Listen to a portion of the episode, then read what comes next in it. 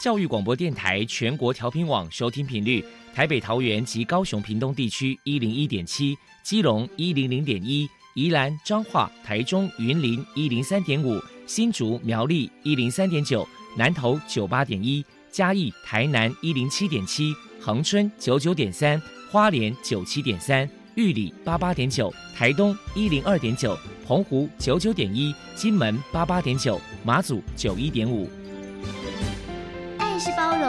爱是牺牲，爱是分享，爱是服务。因为爱，特殊教育充满了无限的可能。用爱关怀身心障碍同学的未来，用心倾听资赋优异子女的心声。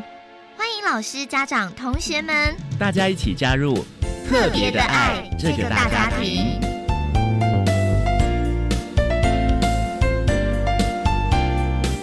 本节目由教育部学生事务及特殊教育司指导，国立教育广播电台监制，欢迎收听。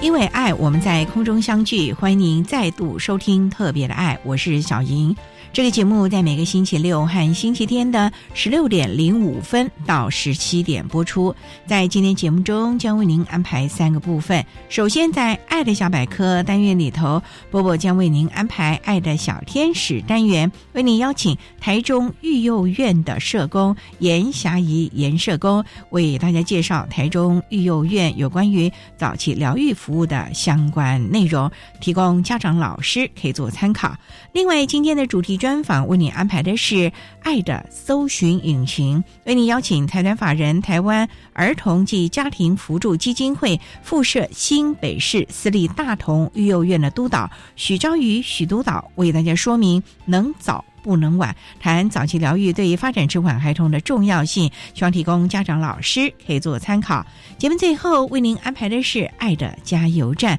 为您邀请获得一百零八年度教育部施罗奖荣耀的新北市三峡区插脚国民小学附设幼儿园的。邱丽珍主任为大家加油打气喽！好，那么开始为你进行今天特别的爱第一部分，由波波为大家安排《爱的小天使》单元。爱的小天使，每一个宝宝都是父母心目中的小天使。让我们一起关心幼儿的学前教育，发现幼儿早期疗愈的重要性。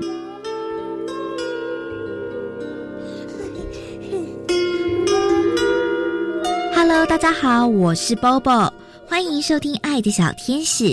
今天我们特地请到了台中育婴院的早疗社工严霞怡女士，来跟大家谈一谈台中育婴院的早期疗愈服务。首先，我们先请严社工来介绍一下台中育婴院成立的背景。台中育婴院成立于民国四十二年。那当时照顾的是没有人照顾的婴幼儿。后来我们的创办人郭鼎顺先生觉得我们台湾人可以自己来照顾我们台湾人的孩子，所以就从外国传教士那边承接了台中育婴院。再来，民国六七年的时候，我们的前董事长郭东兴先生也看到很多中度的脑性麻痹、身心障碍的孩子没有地方可以去，没有人照顾，所以台中育婴院就顺应了社会的一个需要。我们转型照顾身障的孩子，一直到现在。另外，也在民国九十八年的时候，我们办理的早疗日托服务，服务对象就扩及于社区需要早期疗愈的孩子。这是我们医院的背景。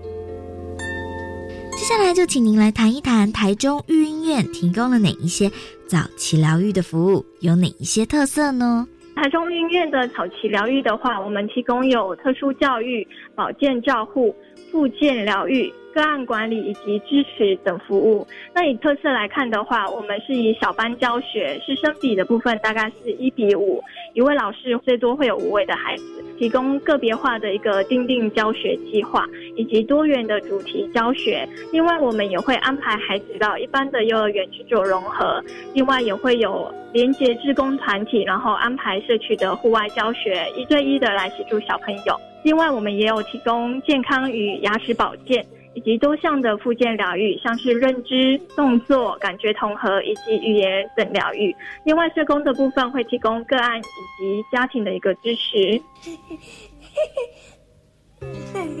请教一下颜社工，为了提供更好的早疗服务，台中医院提供了哪些优质的环境跟专业的团队呢？在优质环境的部分，我们有草皮中庭，那提供孩子户外活动以及游憩的一个空间。早疗教室的部分呢，也有多项的一个教具玩具。附件教室的话，像是有物理、职能以及语言教室，以及保健室、牙科中心。园艺训练的部分，我们有希望花园以及温室。那在专业团队的部分，我们有特教老师两位。护理师两位，以及专职的复健治疗师有三位，以及兼职的语言治疗师两位。另外有辅具技师一位，辅具助理员一位，社工员一位，以及早疗组长一位。我们总共有十三位的专业团队。再来，请您谈一谈，为了推广早期疗愈的观念，台中育婴院有举办过哪一些活动呢？育婴院这边在推广早期疗愈，我们自行办理了身心障碍日的一个园游会，那有搭配亲子活动或者是幼儿园的参访活动，来推广我们的早疗观念。如果民众有任何早疗的疑问，台中育婴院的联络方式是什么呢？如果有任何的一个早疗疑问，欢迎来电洽询，那可以拨打零四。二三七二七一七零转二一一社工组，或者是来信 babies b a b i e s 点 h o m e at h s c w 点 o r g 点 t w 就可以联系到我们喽。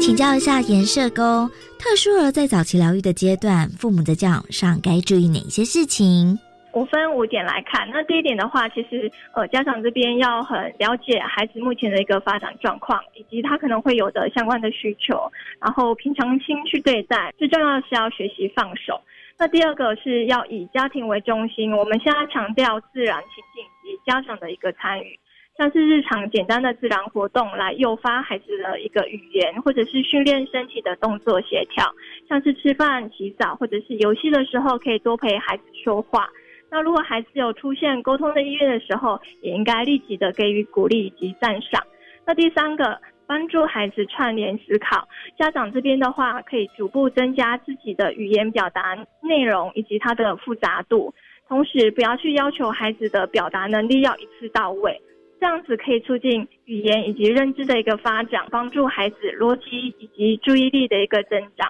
特别是家长可以协助孩子来训练。练习情绪的一个描述跟表达，可以增进孩子情绪平稳的一个能力，这样子有助于他们未来的学习以及发展。第四个，正向的教养，以温和的语气，但是态度是坚定的，与孩子发展出互相尊重的合作关系。那着重在问题的解决，多鼓励孩子，并且愿意花时间陪伴与教导孩子。六个，爱孩子，但也别忘了要爱自己，要接纳自己。这并不是谁的错，那也允许自己拥有自己的兴趣以及时间，并适时的寻求专业的一个协助。最重要是运用支持性的一个团体力量。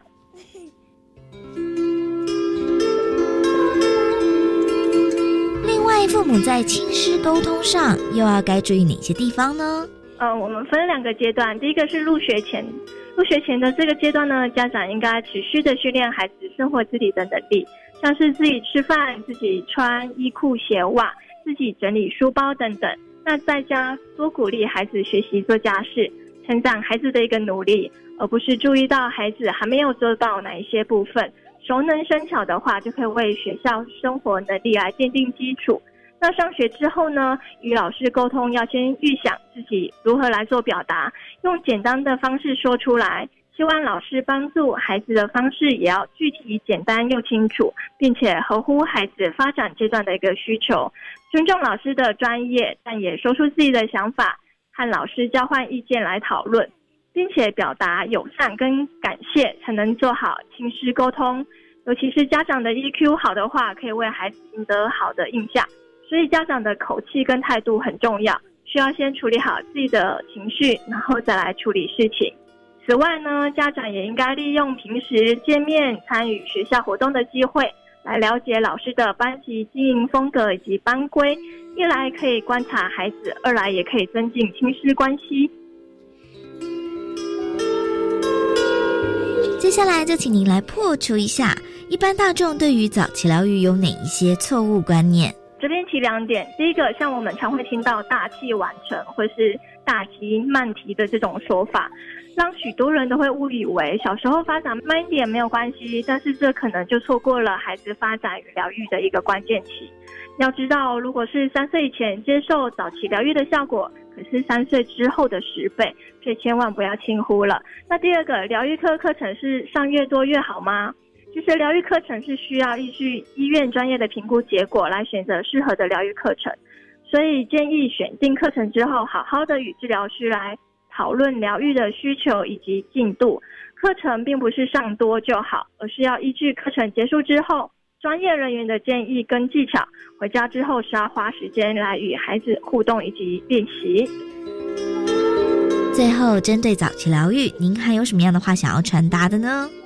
如果当发现孩子发展比较慢的话，像是动作部分或者是语言的部分，都可以电洽各县市的儿童发展通报中心来寻求专业的咨询以及资讯，了解孩子的发展状况。那如果经医疗评估确定了，是发展迟缓的孩子的话，也请要切记把握孩子发展的一个黄金阶段，适时的给予孩子早期疗愈服务，来协助孩子的发展。另外，每位家长对于孩子们都是怀抱着许多的期许，往往在奔波于各个疗愈单位的时候，却忽略了其实影响孩子最深的是家人的爱与陪伴。唯有好的亲子互动以及家庭关系，才能让孩子有足够的力量来发展自己的生命。祝福每一位孩子都可以快乐的成长。非常谢谢台中育婴院的社工严霞怡小姐接受我们的访问。现在我们就把节目现场交还给主持人小莹。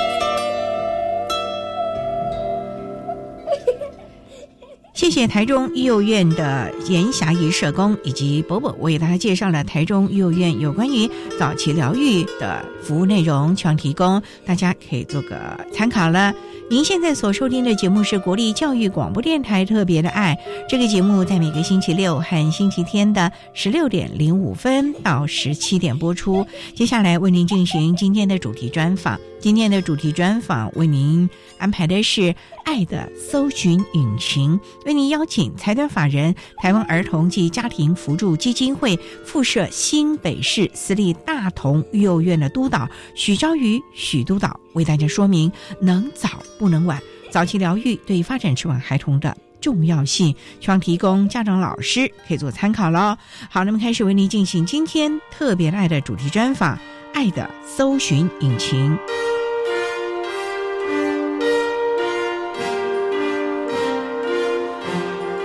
爱的搜寻引擎。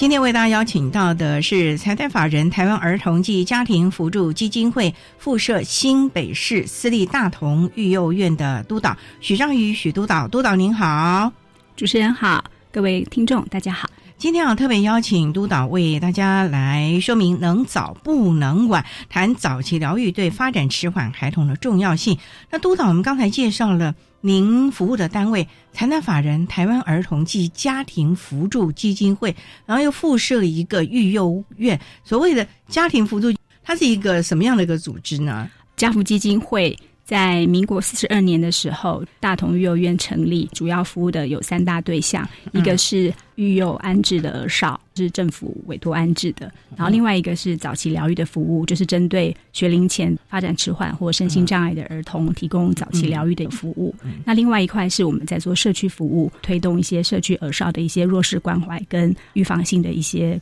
工作。督导，那想请教哈。那为什么要成立这个育幼院？您刚刚说那个受政府委托安置，是指他们没有父母吗？还是没有人照顾吗？早期的育幼院，大家的印象可能会比较停留在说一些失依孤儿，就是家庭没办法照顾。但是近年来，因为社会的变化，所以我们大概收托安置的对象可能是经过一些家暴创伤，或者是说家庭有一些重大的变故，复杂度就很高了。可能有一些父母吸毒。或者是犯罪，或者是有一些状况，这些孩子回不了自己的原生家庭，所以我们经过政府的委托，就会还会安置在我们的机构。那我们是做中长期的一个安置，所以很多孩子进来之后，就一直到十八岁才离开。十八岁才离开啊！所以十八岁说实在也是半大不小哎。是啊，所以就是要念大学。是的。可能才要开始去找工作啊，对，人家不会用童工的啊，因为法令的关系，只到十八岁。但是我们育幼院就是因为我们有一个基金会的支持，所以我们持续的透过一些募款来协助这些继续升学念书的孩子，或者是说他们还在求学就业的适应阶段的孩子，我们持续的帮助他们，就是让他们能够自立。那发展迟缓的这一部分又是另外一个领域，是的，因为这边你是管孩子的吃住啊，甚至于教育啊。那这个发展迟缓有一点是未雨绸缪，哎，有医疗介入、专团介入了。是的，院内的服务其实这个差异性是很大的。在早疗这个阶段的服务，我们其实比较是机构式的照顾，孩子都有自己的家庭。他们每天来上学，就有点像是特殊幼儿园这样子的一个方式。他们是有自己的家庭，从早到晚吗？就是他们早上在八点半九点到，然后到下午三点半，或者是有些做一些课后的活动之后才离开。一整天在这里哦。对，就是白天的时间是在这边一到五，就有点像像幼稚园这样的一个概念，只是特殊的活动在我们这边进行。哦，那他们来要吃饼干啊？有什么？律动课啊，有什么这些的吗？课程上的安排，如果不了解的话，其实看起来差不多，但是实际上我们是把很多疗愈的部分融合在孩子日常的生活作息当中，就是跟治疗专团合作的一个时间。那家长也要随班复读吗？啊，并没有，因为家长大部分还是有在工作，所以他们会参与，而且我们还非常强调家庭参与，所以说他们可以在我们的一些活动，我们会进行邀请。比如说有一些社区适应的，我们要出去的家长，一方面我们邀请来的话，可以当做陪伴的人力；一方面他们也可以在社区适应的过程当中，去看到孩子在这边学习能力的一些成果的展现。哦，所以其实是蛮多元的。是的。好，那我们稍待呢，再请台湾法人台湾儿童及家庭扶助基金会附设新北市私立大同育幼院的督导许章宇许督导，再为大家说明能早不能晚，谈早期疗愈对于发展迟缓儿童的重要性。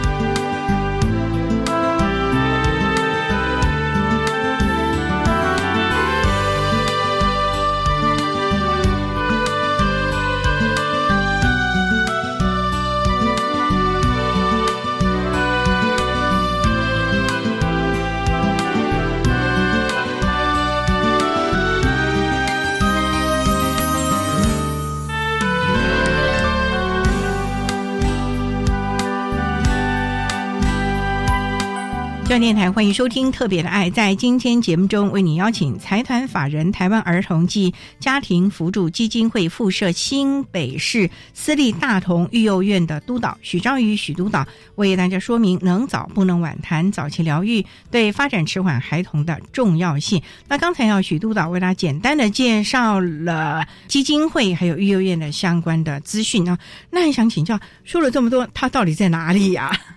我们的地点哈是在。新北市的中和区圆通路上，景安站，然后还有新的一个捷运的接驳点，交通上蛮方便的，算很方便了哦。是的，刚才也提到说，有一部分是属于发展迟缓的孩子做早疗。那请问这些孩子是怎么样转介到你们那的呢？是他们要自己报名，自己上网看到哦，儿童家庭福祉基金会有有这么一个服务，还是经由医院？转介的呢？我们的服务对象的来源大部分是家长的口碑，哦，还有就是医院的口碑。这些发展迟缓或身心障碍的孩子们，他们会去做除了机构式的疗愈训练之外，他们也会到一些复健诊所会去做治疗或训练。那因为我们是有资讯之间的互通，所以家长有时候会透过家庭彼此之间的互通而就是知道我们。但是还有一块是在医疗机构，因为我们也会跟医疗机构端有一些合作，所以医院他们有可能来支援过我们的一些疗愈服务，所以他们也清楚我们运作的模式，或者说对我们运作的形式也很信任跟认同的，所以他们也会介绍一些合适的家庭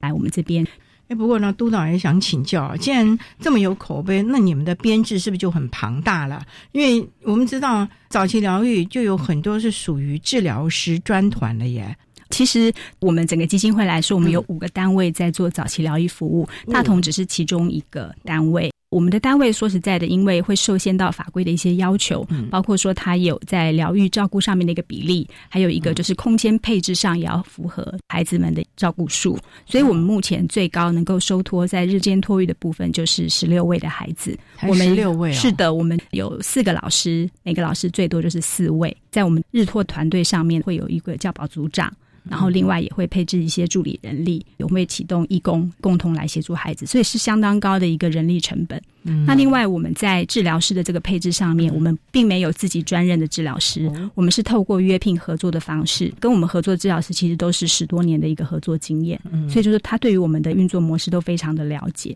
所以即使不是专属于机构的同仁，但是他们在合作上其实是非常有默契的。我们知道早疗其实项目很多哎。您看看，有感觉统合，也有听力的、语言的，也有可能是视力方面的，甚至有脑麻的孩子啊。你们会收托什么类型的？在收托的类型上面，会因应我们能够有的配置而有些不同。像目前来说的话，我们以自闭症的孩子。居多，反而是肢体障碍或者是听障这个部分的孩子是比较少的，因为这就是另外的。像听障的这部分，可能很多都是需要一些特殊的一些辅具。那在自闭症的部分，我们的教学团队对这个部分的着力是很深的，再加上搭配一些专业治疗的老师，可以在孩子各项的及目标设计上面都是相当完备的。自闭症啊。这么多年来，想请教有做早疗还没做早疗？我们这个基金会这么久了，有没有效果？因为有人还在质疑早疗的效果。哎，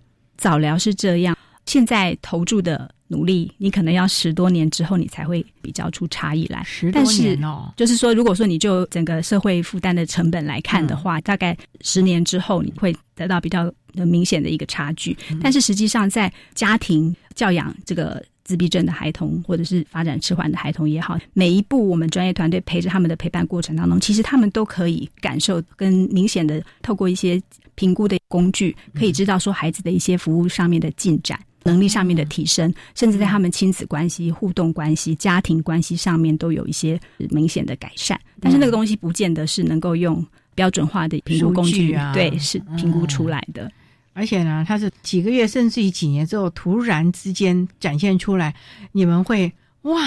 很。安心的那种感觉，很高兴的，就是有时候那个能力是超乎我们所预期的，对，因为他们有很多累积的东西在里面，等到那个累积的量够，就就一次爆发出来。嗯，我们每天投注他们身上做的一些努力之后，都会有一些收获。所以，他就像龟兔赛跑，比的是耐力、毅力了啊！好，那我们稍待哈，再请财团法人台湾儿童及家庭辅助基金会附设新北市私立大同育幼院的督导许章宇许督导为大家说明能早不能晚。谈早期疗愈对发展迟缓孩童的重要性。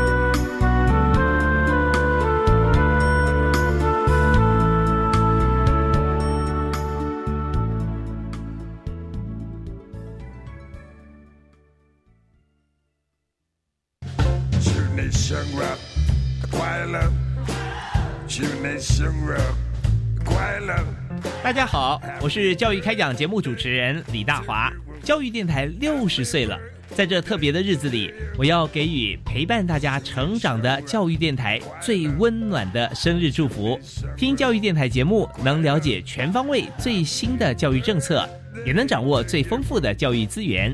一切教育资讯都在教育开讲节目中，请记得每周一跟周二晚间七点零五到八点准时锁定。教育开讲。祝你生日快乐，祝你生日快乐，Happy birthday to you，Happy birthday to you，Happy birthday to you，Happy birthday to you。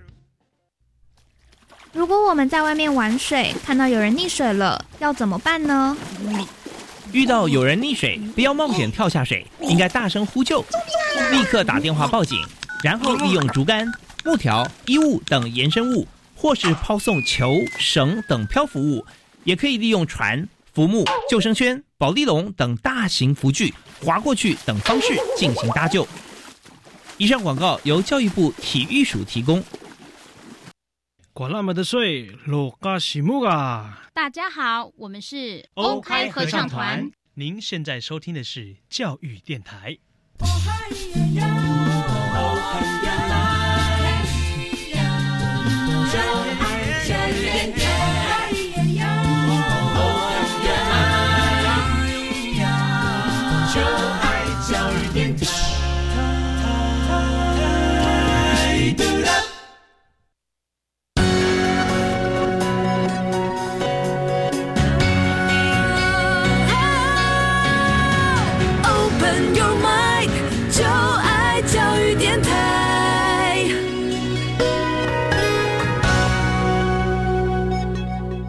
电台欢迎收听《特别的爱》这个节目，是在每个星期六和星期天的十六点零五分到十七点播出。在今天节目中，为您邀请财团法人台湾儿童及家庭扶助基金会附设新北市私立大同育幼院的督导许昭宇许督导，为大家说明能早不能晚。谈早期疗愈对发展迟缓孩童的重要性。那刚才啊，督导为大家提到了在早期疗愈这个部分呢，基金会啊，除了相关的教育体系之外呢，还有专团人员。那想请到这两个体系怎么样在现场融合呢？因为孩童在这一整天其实有无形有形的教学，可是他又不能真的去写字，老师又怎么样把专团的建议融入？在教学的设计当中呢，这部分真的是让专业团队磨合很久。在早期合作的方式，就是治疗师好专业团队开了什么样的目标，老师把这些目标转换成让孩子可以生活当中课堂上面的设计安插进来。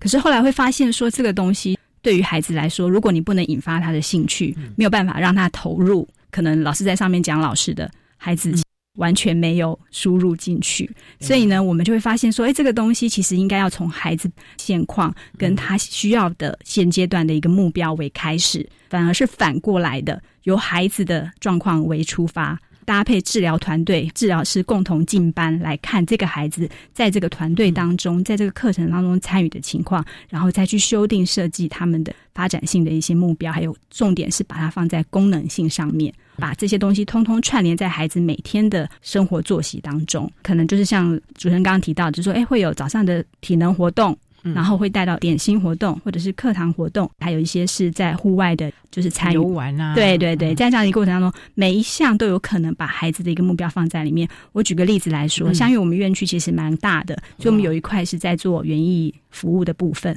那我们也有搭配园艺治疗师，就不是传统的物理、职能、语言这方面，而是把疗愈的需求放在这个园艺里面。譬如说，早上孩子来，老师们就会带着孩子们到我们的园艺场所，是用保特瓶。嘿，但是我们浇花是有设计过的哦，保特瓶瓶盖上面要刺洞嘛，让孩子去训练小肌肉，把它转开来，灌水也要开水龙头，这也是一个练习。灌好之后再旋转起来，然后呢再挤那个保特瓶，这也是挤，要用挤的，是就是从那个地方喷水出来。当然有好的工具我们可以用，但是为什么要这样设计？就是让孩子在过程当中建立一个顺序概念，有认知，然后也有小肌肉的操作，会看到种子种下去之后，每天浇水，它会发芽。这个也是一个认知，跟他的生活是有连接的。然后把这些很好玩的操作的步骤当中，都涵盖了很多疗愈的目标，就是类似像这样子的东西，让它变得是很有趣的。不过有个别化差异吧。那有的孩子他根本就肌肉没有力量，那那个没办法扭开。是的，是的，您您说对了。比如说那个水龙头，他就没办法转啊，所以有的时候是那种直接一推就有的。你们有这样？对，因为每个孩子的状况不同，所以他就有不同层次。有的孩子只要做到什么部分就好了，有的孩子就是要有人帮忙，有的人还要口语提示。就说每个孩子老师会给的目标不同，搭配带他的一些义工或者是老师给孩子的一些策略就会不一样。所以这个东西是非常细节的，真的，外面人看可能就是觉得说，哎，就是在操作讲而已。但是就是真正在里面，就知道每一个细节都有它的意义。也就是说，其实每一个动作背后都有训练孩子的意涵在里面。孩子做这个动作绝对不是没有意义的，而是他做出来一定。会训练到他某一个部分了，甚至手眼协调都要有，可能还要对答吧，因为你说还有旁边要提示啊。是的，是的，那他们会同台互动啊，是的，都是大人对他，那小朋友之间互相影响，其实这也很有趣。对，您说对，所以我们也会安排融合，所以我们就会让一般幼儿园所的孩子跟我们的孩子一起参与活动。他们的学校愿意吗？就是要去谈。所以其实我们也很努力在这个部分，因为我们希望孩子要有跟一般的孩子互动的经验，在那个过程当中自然发生的一些情境，就是我们最好的教材。哎，在那个状况，哎，他知道说有不同的人跟平常的同学不一样，对，那我跟他发生的一些互动的方式就会不一样，他可以怎么回应，或者是发生了一些争执，或者是发生了一些什么时候，老师当下怎么去介入，怎么样用一些策略处理孩子们之间的一些状况，这些东西其实都是。反应阴影的弹性要很大的。谈到了争执啊，小孩子吵架吵吵闹闹，这个绝对是从小就会有的。问题是怎么样能够理性的处理这个事情，而不是用那种哭闹？想请教督导，在我们基金会是不是也要训练孩子情绪掌控这样的一个能力的呢？情绪确实是一块，特别是像自闭症孩子，有时候他们其实有一些固着的状况，或者说因为他们会比较 focus 在自身的需求的满足上面，所以他们很难去了解到说别人到底是什么样的情况。但是这就是他们在早疗学龄阶段所要去训练跟学习的。所以老师们会运用一些策略。其实自闭症有些孩子的认知是很好的，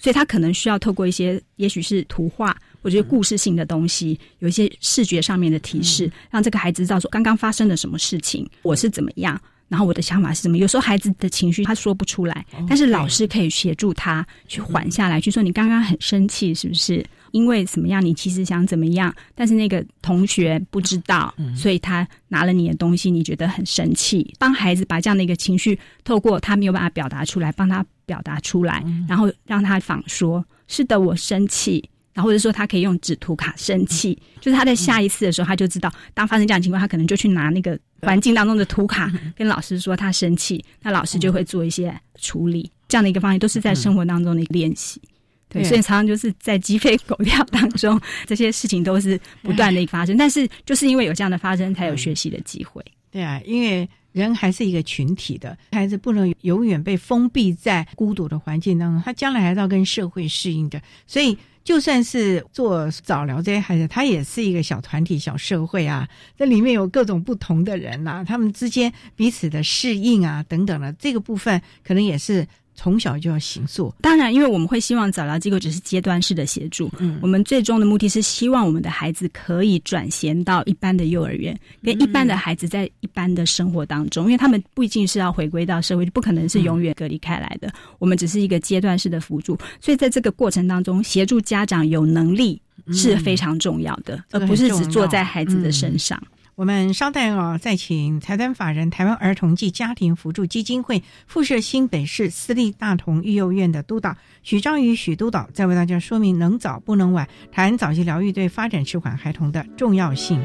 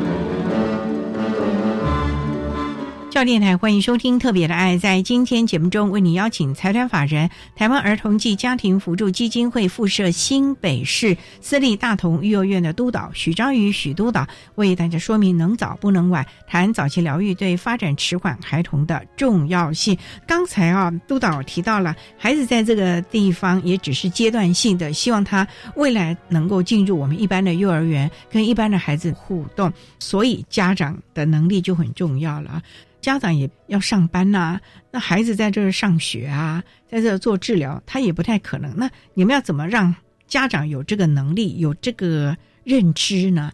其实我们除了针对孩子既定的服务之外，家长服务的这个部分，我们也花了很多的心思做一些服务的设计。譬如说，在我们机构日托的这个部分，那因为日托的家长进来之后，我们就会知道这个孩子的情况，那我们也会透过家访。或者是透过 ISP 啊讨论家庭对于孩子的期待，他们希望在这个疗愈阶段的时候，孩子可以能力的提升。但是在过程中，其实我们要让家长去认知跟认识自己孩子的现况，还有一些能力，也避免过高的一些期待，或者是你对孩子的态度上面要求是不是合理的这个部分，我们也会透过这个过程当中跟家长是有一些沟通的，好让家长试着去了解孩子。现在目前的能力是怎么样？我们现阶段这学期的目标是不是会高过于他的期待？然后再是说，有一些议题确实是家长很想要解决的，譬如说，老师都说，哎，在机构会，但是回到家里就都不会。好，那当然，其实有的时候是环境，那个环境没有让孩子找到那个对类化。然后一个是说，给他的一些提示或刺激，或者是其实你环境里面有一些其他的干扰因素存在，包括可能是人的。有时候长辈对待孩子的态度就会顺着他的，对孩子也会很聪明的，其实会看到差异的，所以我们就变成是说，希望整个家庭的参与是重要的。譬如说，今天有一项回家功课，希望家庭去执行的时候，是希望家庭每一个人都能够参与的，那这样孩子的练习机会就会累加，而不是说。遇到这个人可以，遇到那个人就不需要。这样子的话，对他来说，他就有一搭没一搭的。如果说家庭每一个人都知道说，哎，这个孩子在这段期间他要练习什么，大家一起投入来帮忙的话，他的练习机会就会增加。所有的共识都一样的时候，他也没没有什么那个可以空间，对对对，可以了，去耍赖。对。那另外，我们针对家长，如果说他们有一些共同议题，我们就会用家长团体的方式来提供支持。当然，这些。有设计的一个团体，其实是增加家长在引领孩子的一些状况的时候，他有一些策略。那我们针对这个主题，提供家长一些讯息跟资讯，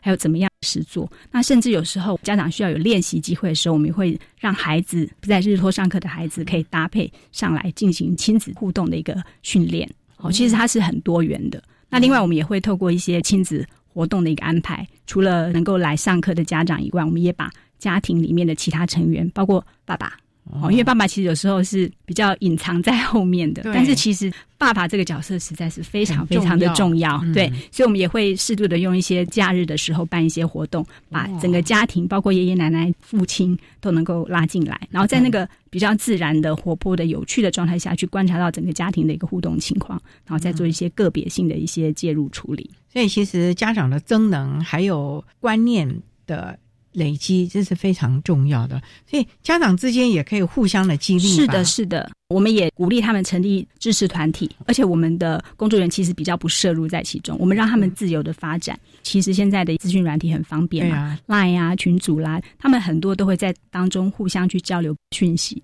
哎，然后说有一些疑惑或什么时候，他们就会有家长，我们有一个家长组织的代表，他就会跟机构反映。那我们也很重视家长的权益，每学期都会有权益委员会，让家长可以做一些提案，让孩子在这个地方他的一些需求可以更获得满足。谈到这地方啊，亲师的互动也是很重要的。那家长你要怎么让他跟专团之间，我们要尊重专业啊，可是有的时候也要彼此互相的适应，专团也要。体谅一下家长，毕竟不是专业，你让他做这个，你们是经过了几十年的养成教育，家长一下子难免措手不及啊！不要太急吧，有没有这样的亲师互动啊？跟专团的互动，当然这也是我们专团一直在学习的功课哦。因为我们如果说今天我们希望的是培力家长，所以在过程当中就要让家长要能够有自信，自己是有能力的。当然，并不是说完全就是孩子来了，就是交给专业人员处理就好了。我们刚刚提到说，因为孩子毕竟还是在家庭生活比较长期的一个过程嘛，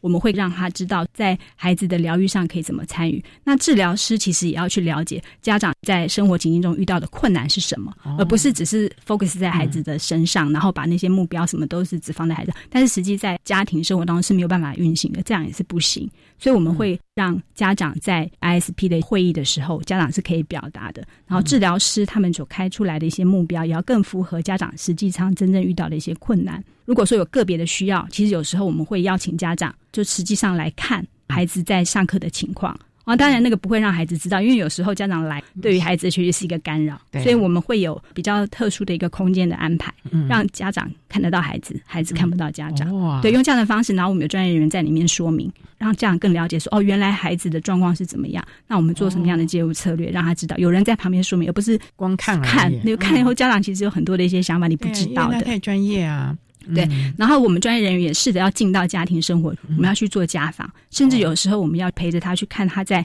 生活情境中遇到什么问题，可能在公园里面，可能在社区的环境里面，我们要跟着去看，说那个情境到底是什么，发生什么事，可以有什么策略。我们甚至会跟着孩子去到他们的那个生活情境里面。甚至啊，就像我们在讲的，有很多的训练的动作要回到家庭里面继续吧，例如如厕的训练啦，这个拧毛巾的啦。抹布、擦桌子的这个，其实不是叫他去做清洁，因为他大也做不好，尤其是要训练他的肌肉，这个也要是要看家庭的情况了吧？嗯，当然有时候我们会觉得说，现在的孩子好像被保护的居多，嗯，哦，特别是有一些特殊孩子，这样会觉得说啊，反正他不会就不用做，对对，但是实际上那个都是最好训练的一个方式，所以我们都会需要去转换家长的一些观念，如果你其实就让他做，比你去上课后的什么治疗课更有效。哦，因为那个东西其实你在家里就可以做啦，然后像堆叠积木啊，或者说那些顺序啊，处理上面的顺序啦，这些其实在日常生活当中操作就可以了。所以啊，刚才啊，我个人觉得督导提到了一个重点啊，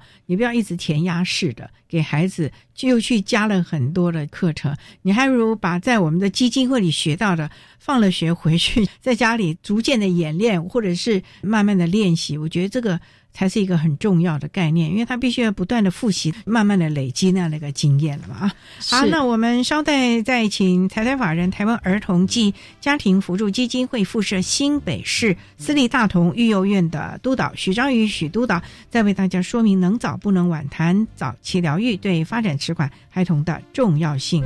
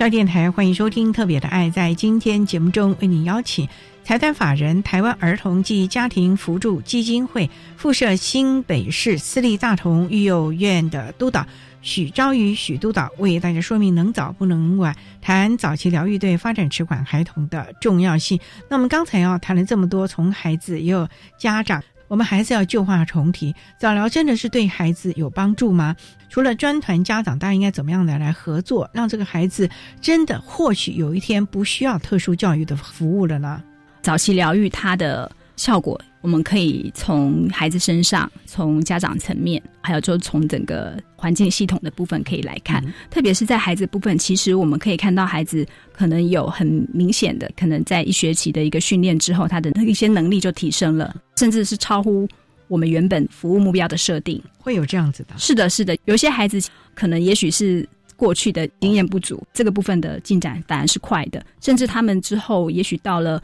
国小阶段，一般孩子是跟得上的，完全没有差异。可以这样的，是的。嘿，还有一个部分是孩子也会情绪稳定度增加，或者是说他的口语表达变好了，或者说哎他能够愿意尝试一些他以前不敢尝试的。哦，这些东西特别是对自闭症的孩子来说都是很大的进展。常常这个部分是给专业人员很大的鼓励的，就会看到说这些孩子的进步。哦，有时候会也是支持专业人员继续往下去努很大的动力。还有一个部分是说，哎，孩子其实有一些东西是超乎我们原本所预期的，就是我们原本可能设计的一个在哪个方面的目标，但是孩子呢反而是有一些创意或潜能的发掘。所以其实有时候我们也是跟着孩子在学。我们其实从孩子身上就看到说要去调整我们的一些教学策略，调整我们一些方向，或者说，哎，我们更理解这个孩子。其实我们是跟着家长一起去更认识这个孩子，我们不会比家长更了解他们的孩子，所以我们也要让家长去看到说孩子有一些能力的。所以我们刚刚会说，为什么我们需要说有一些。跟家长一起带着孩子去参加一些活动的时候，从那过程当中我们可以陪伴，让家长说：“哎，你看到这个就是孩子的什么能力，这个就是孩子什么能力。”因为家长会觉得他不知道他的能力在哪里，但是我们就要帮着家长去看，其实孩子已经这些能力都有了。那你接下来可以下一阶段怎么做？办这个活动，表面上是出去游玩，其实是当然当然是的，是的。那当然在家庭的部分，我们其实会看到，可能有一些是因为家长更了解孩子之后，相对的他就会对孩子的要求变成合理的，期待也会在合理的范围内。亲子关系相对就会比较缓解了，要不然以前就会很要求很高。为什么这个你不行？你明明就会，为什么那样就会僵持在那边？那亲子关系也不好。那当然就是说，有可能就会影响到夫妻之间的互动。哦，因为爸爸觉得这样子，妈妈觉得那样子，你们还去管夫妻关系吗？其实有时候家庭都需要去理解、去协助、去关心的，让他们有动力，在这过程当中会知道彼此的立场不同。然后我们甚至也办一些夫妻相关的亲子教养的团体，像夫妻一起进来才能够有一些。概念上面的厘清，哦，甚至有些我是男性，然后我看到另外一个男性怎么做，我也可以调整我自己。这个其实有一个示范教育的这个部分在这边，其实对于家庭也产生一些改变，甚至有一些是更可以去影响到整个家庭系统，可能包括长辈的也是会有。就说长辈原本觉得说有一些人反正长大就会，或者是说觉得没有没有需要，但是后来原来这样子是有进步的，我看到进步了就会愿意可以去，要不然之前有时候都是。女性的家长真的很辛苦，因为所有的人都反对她，就只有她一个人很辛苦，很辛苦。所以我们也要支持他，就是进到他的环境里面去，有一些资讯提供之后，他们就会做一些改变，然后真的去影响到整个家庭都动起来。不过督导这么多年呢，你也一直都在这个线上，想请教，有做早疗跟没做早疗，日后的发展是不是有差距的？至少是我们看到的是说，有些孩子的能力起来了，但是这个能力可能跟一般的是在智力上面到很高的学习成就这个部分是不见得都可以，但是基本上他可以成为一个健康人格的孩子，快乐成长。这个东西其实是我们一个生命个体当中更重要的东西，而不是在他的学业成就有多好。所以，我们其实在这过程中也跟家长要做很多观念上面的一些转换。哦，但有些家长也可能是因为自身的一些议题，他可能会觉得对孩子的一个期待，或者说他自己未完成的部分放在孩子身上。对这些东西，其实我们在过程当中也看到很多家长也在做自我的修正。那其实有些家长，他们也因为遇到了特殊孩子，他们反而是去反思自己的生命历程，然后甚至他们就调整了他们自己，整个家庭也都调整了。然后他们甚至从一个被帮助者成为一个助人者。我们有些家长其实他们后来就是。投入在服务的工作当中，成为我们的义工，成为我们的支持，甚至也有一些他们可能会走向这方面的一些专业。哇，对，有的是可能去当治疗师了，有的去当特教老师，甚至有的是把他的一些专才用在服务早疗家庭上面。其实早疗的面向是很多元的，并不是说我们今天讲的物理治疗、职能治疗，还有您刚刚讲的园艺治疗，其实它是在生活当中要不断的够敏锐的，把一些的契机加入，让孩子能够内化。而且要学得这个本领，让他将来能够快乐的生活、快乐的学习，这才是我们的重点哦。是，所以呢，早期教育是非常的重要，所以大家不要有这个大计慢题，也不要担心，因为我们现在台湾我们早疗的系统其实做的非常的好了，我们的专业都非常的足够，所以跟着专业人员大家一起为孩子。打造一个可预见的未来了。好，那我们今天啊，也非常的谢谢财团法人台湾儿童及家庭辅助基金会附设新北市私立大同育幼院的督导许章宇许督导为大家说明的能早不能晚，谈早期疗愈对发展迟缓孩童的重要性。非常谢谢许督导的说明还有建议，谢谢您，谢谢。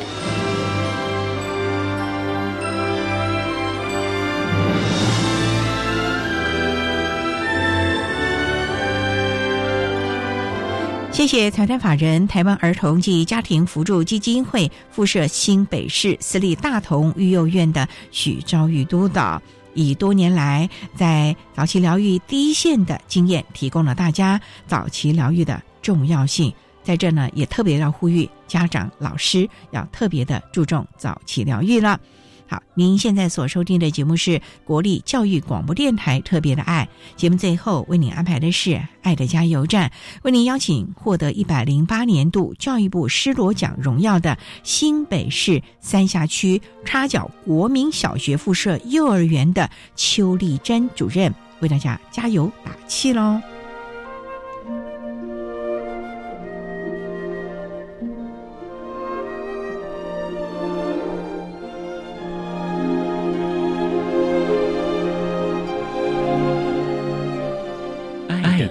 加油站。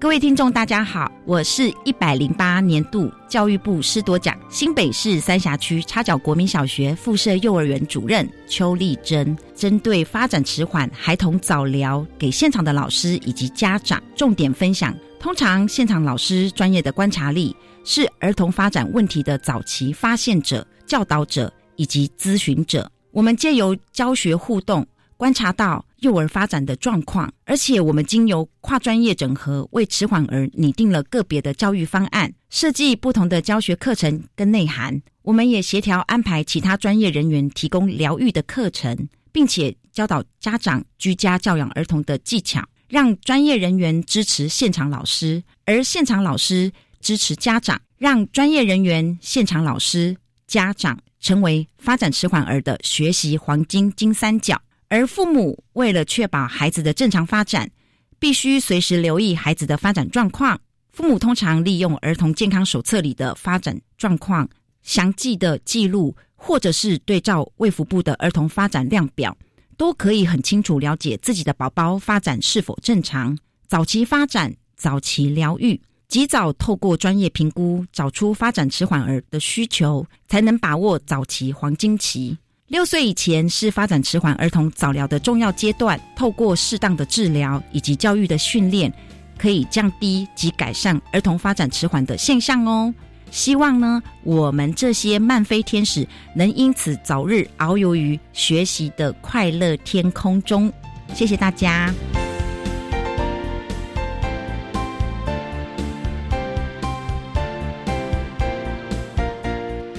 今天节目就为您进行到这了，感谢您的收听。在下个星期节目中，为您邀请获得一百零八年度教育部优良特殊教育人员荣耀的台北市立大学附设实验国民小学资源班的郑金飞老师，为大家说明他不是不关心谈国小教育阶段自闭症学生教学辅导的策略以及注意的事项，希望提供家长老师可以做参考喽。感谢您的收听，也欢迎您在下个星期六。六十六点零五分，再度收听特别的爱，我们下周见了，拜拜。